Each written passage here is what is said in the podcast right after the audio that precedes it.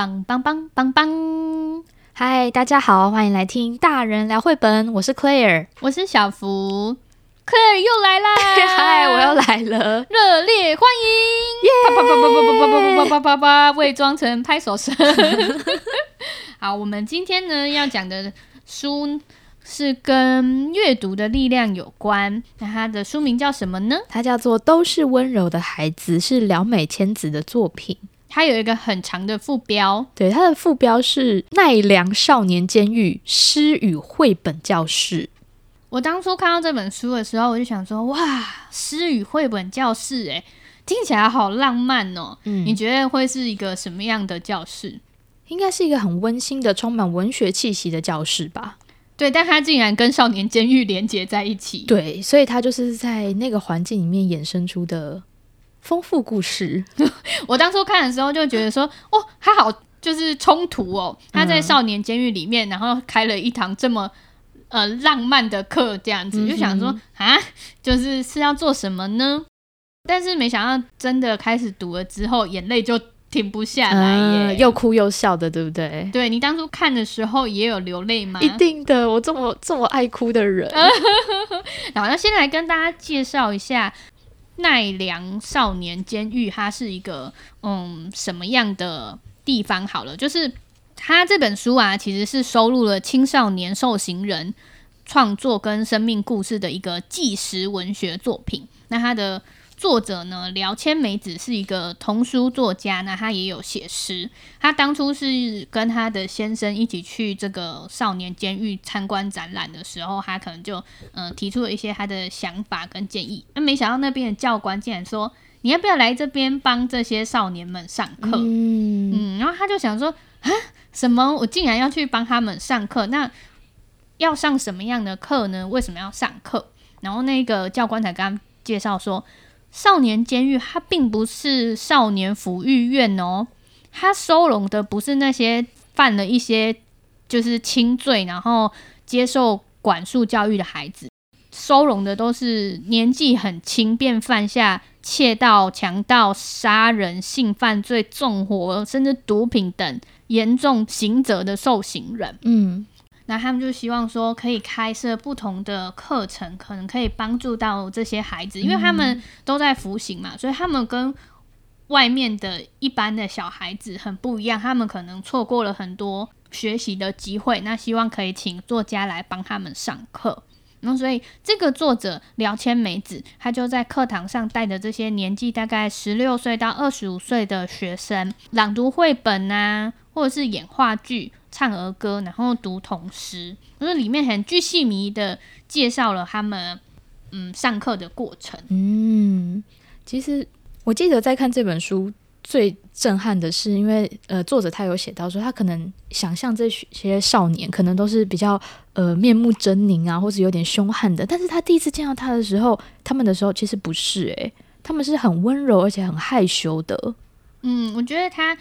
这本书就是也是让我们有机会可以去认识到这些犯罪的少年，他们其实最当初就都跟我们一样，就是普通人、平凡人，因为没有人是天生下来就十恶不赦嘛。他们可能是因为环境的因素啊，因为同才的怂恿啊，或者是家庭环境，可能他从小也受到暴力的对待，所以他们才会误入歧途，然后犯下了罪行。嗯嗯。然后我觉得里面除了作者是一个帮助他们角色，还有一个角色也很关键，就是那个教官。教官对，他就说这个课堂上面呢、啊，没有要帮他们打分数哦，啊，也没有评价，也不会骂他们，因为是要鼓励他们来上课，跟大家展开交流。那你有没有什么特别感动的片段想要跟大家介绍？哇，感动的片段有好多哦，是不是选不出来？真的选不出来耶。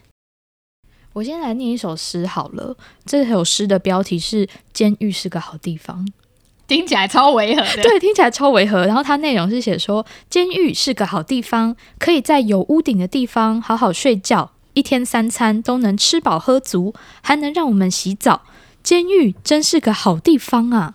哇，你听到的时候有没有觉得好震撼？那他之前都是在什么样的环境长大的呢？真的，因为像嗯、呃，我前面也有。一段就是我印象很深刻，是老师要带他们来念日本很知名的诗人川道雄的作品。然后他一开始就先读了《大象》，你应该有听过吧？嗯、对不对？一二三，现在就开唱吗？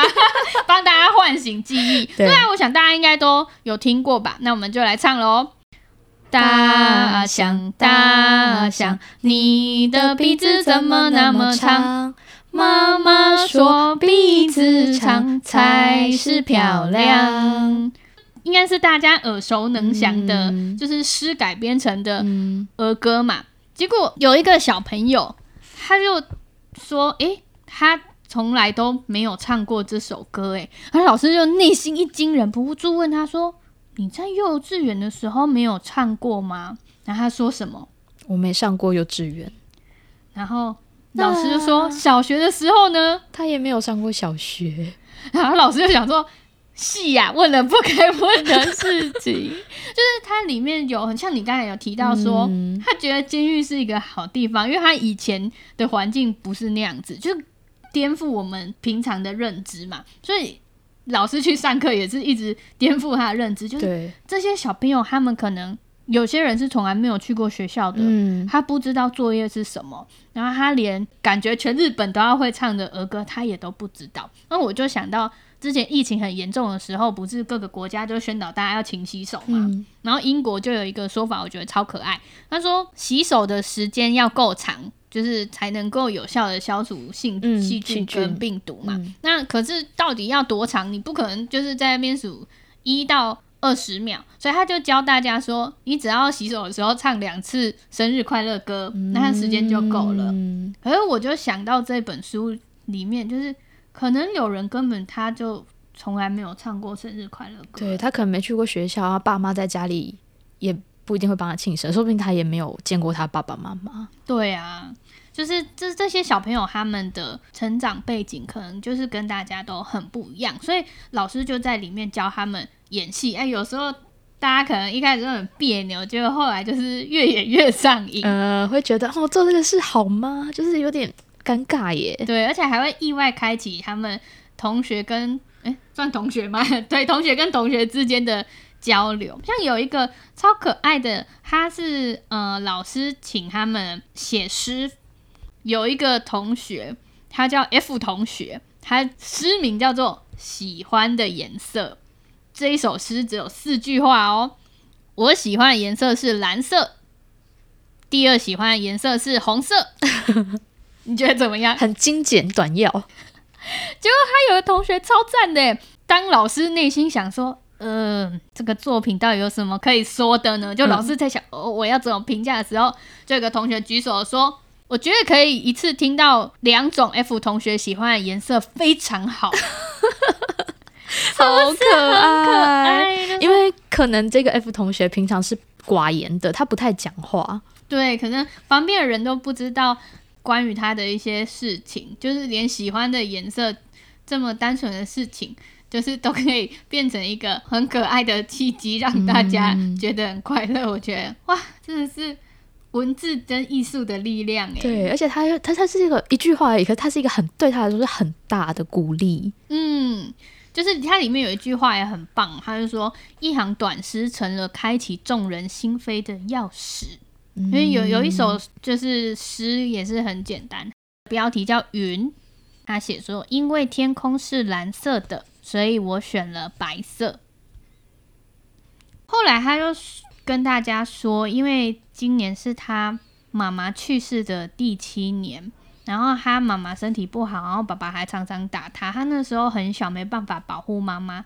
然后妈妈死掉之前，在医院对他说：“你觉得难过的时候，你就看看天空吧，妈妈一定会在天上守护你。”所以他就试着把自己当成妈妈，写下了刚刚那一首诗。嗯，就是以妈妈的角度来，就是。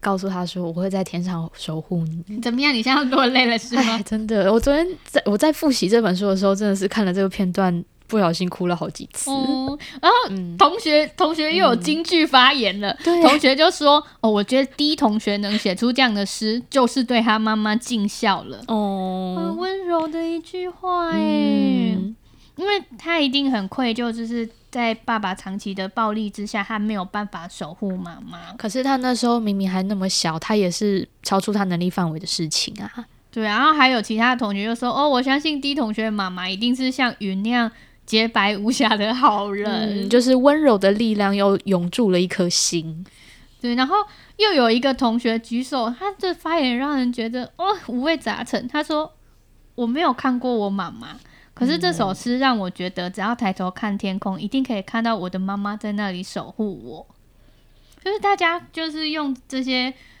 创作，然后来彼此疗愈。嗯，短短的一首诗可以引起这么大的共鸣，真的。那还有没有什么，就是也是让你觉得？啊，实在是太感动的片段，太感动！哎，我记得他有呃两个小朋友是对于自己的性别认同有障碍的，然后那个小朋友写了一首诗叫做《公主》，他说：“粉红色是世界上最可爱的颜色，我打从出生时就知道了，你就像个小公主呢。”这句话，小时候一天到晚有人对我这么说，我想那一定是前世前世的前世，我们都是公主的证据，你说对不对？嗯，可是它粉红色，可能在我们普世价值里面觉得是属于一个女生的颜色。可是日本的可能它的保守或者是它的环境，就是男生说我喜欢粉红色这件事情是不被认可的。但是他可以在大众的面前，就是讲出。呃，公主跟粉红色这样代表他是一件很有勇气的事情。对，而且我觉得他一定是觉得这间教室是一个安全环境，所以他可以在众人面前讲出来也没有关系，大家都可以包容他、接受他，他才可以就是安心的分享出来。嗯、对。然后我特别想要分享的是他结尾的部分呢，他说没有人是天生的坏人，你觉得呢？我比较秉持着这样子吧，人性本善的意念，但是因为环境的关系，所以会塑造成一个人未来。嗯，对，我觉得这本书它最重要的观念就是就是在讲这件事情。他、嗯、说，没有小婴儿是天生带着一副黑心肠诞生于世的，所有人都是怀着纯洁的心来到这个世界。那可惜，就像可可刚才讲的，在成长过程中，那颗心他可能遭到了损伤。那他的伤如果没有治疗好，拖延久了，就会导致他内心的扭曲，那就会演变成犯罪。嗯嗯，可是还有一件比这又更重要的事情是，他是可以复原的。嗯，就是他他受伤了，对不对？那我们就把他治疗好啊。他就会说，与其一直在强调说，要求这些犯罪的少年说，哎、欸，请你们改变自己哦，改过向善，变成一个符合社会期待的样子，不如对他们说。你变回原本的自己，嗯，变回有赤子之心，然后回到最原本的状态，嗯，那才是最重要的。他们都是每个人啦，其实每个人都是需要被接纳的、被肯定的。所以，当他被这样温柔接住的时候，他也会去用一样的温柔回馈给其他人。嗯，嗯，老实说，我自己在看这本书的时候，我就觉得说，啊，根本就。不止那些犯罪少年要上这样的课，我们所有每一个生活在这个世界上的小朋友跟大人，都很值得上这样的课啊，很需要，完全同意。嗯，嗯，因为你看，像我们小的时候，幼稚园不是都有很多游戏的时间，然后很多创作的时间。可是随着我们课业压力越来越繁重的时候，这些可以创作交流的时间就变得越来越少了。嗯嗯，所以就要透过。看绘本来获得一些力量，跟疗愈。我想说，小福是不是接下来要开这样的课程？没有，没有办法。但我觉得，虽然我们可能不一定在你现在身处的环境或条件下可以去找到这样的课来上，但是看这本书，我就觉得我好像也是他们的其中一份子，也在参与的那堂课，嗯，被疗愈了。真的，我我想要再分享一下，是他写在这个书衣折口的一段话。就是作者说，即使是犯下重罪的人，内心深处一定还是有颗正在沉睡、温柔的心。其实每个人都希望被爱，也希望自己能够好好爱人。人类就是这么美好的生物。遇到这群孩子之后，我对这点更加深信不疑。嗯，我们刚才不是说了很多很触动人心的话吗？因为很难想象说，哦，这些这么温柔、这么可爱、这么……让你又哭又笑的话，是来自那些犯下重罪的孩子。嗯，就是换个角度看，大家都是一样的。嗯、我所谓的一样，就是大家都是很温柔、很善良。嗯，只是怎么样把他们被附加上的那些可能不好的东西，或者他们的保护壳给卸掉。嗯，没错。嗯，Carol 还有一本延伸推荐想要分享给大家，是什么书呢？这本书叫做《每一个都是我们的孩子》，是文国士老师的作品。那你当初是怎么认识这本书的？哎、嗯，其实是我的大学绘本课老师珍珍老师，然后他在脸书上发文啊，然后你就看到他的介绍。对，这个人我本来就知道，因为他也是就是我的学长。对，然后他很特别的是，他的本身的背景就蛮跟一般人不太一样哦。他的爸妈都是精神病患。然后在疗养院一见钟情，婚后生下了他，所以他其实是在爸妈都在生病的状况下照顾他，甚至他是跟爷爷奶奶一起同住的，对，由奶奶抚养长大。然后，但是后来他借由自己的力量，然后嗯。到 TFT，因为为台湾儿教当老师，然后在偏乡当辅导小朋友，然后后来就到这个儿少家园。这儿少家园是台湾的一个安置机构，他在这边担任生活辅导员。然后他这本书里面就记录了他当生活辅导员跟这些孩子互动的故事。所以那个安置机构里面也是有犯罪的少年，对，他们都是可能有犯罪，可是可能有一些家庭生活失能，然后被送到这里的孩子。嗯，对，然后所以这本书就记录了他在那边遇到的故事。是，然后有一些其实我觉得看的蛮雷同的，就是都是温柔的孩子，还有这本每一个都是我们的孩子，他们的背景都是可能。呃，因为没有受到关照，没有受到接纳，所以他犯下了某一些社会所不能见的事情。对啊，嗯，像。前阵子也有一个非常受欢迎的韩剧，叫做《少年法庭》，或是也有呃书籍叫做《不会切蛋糕的犯罪少年》，嗯，其实都是在探讨类似的议题，就是这些孩子们他们为什么会走上犯罪之路？那我觉得一定不是他本身造成的，一定是有很多复杂的因素，可能环境啊，可能教育啊，或是他们的家庭背景。是，对啊，所以在看这些作品的时候，我们就可以知道说，哎，其实我们所有的一言一行都会对着其他人造成很深远的影响。嗯、那，但是他同时也是可逆的，就是你也可以利用你自己的力量、你的长处去帮助他们。嗯嗯，就是看了很有力量的书，很推荐给大家。就是当你可能有时候遇到低潮的时候，然后。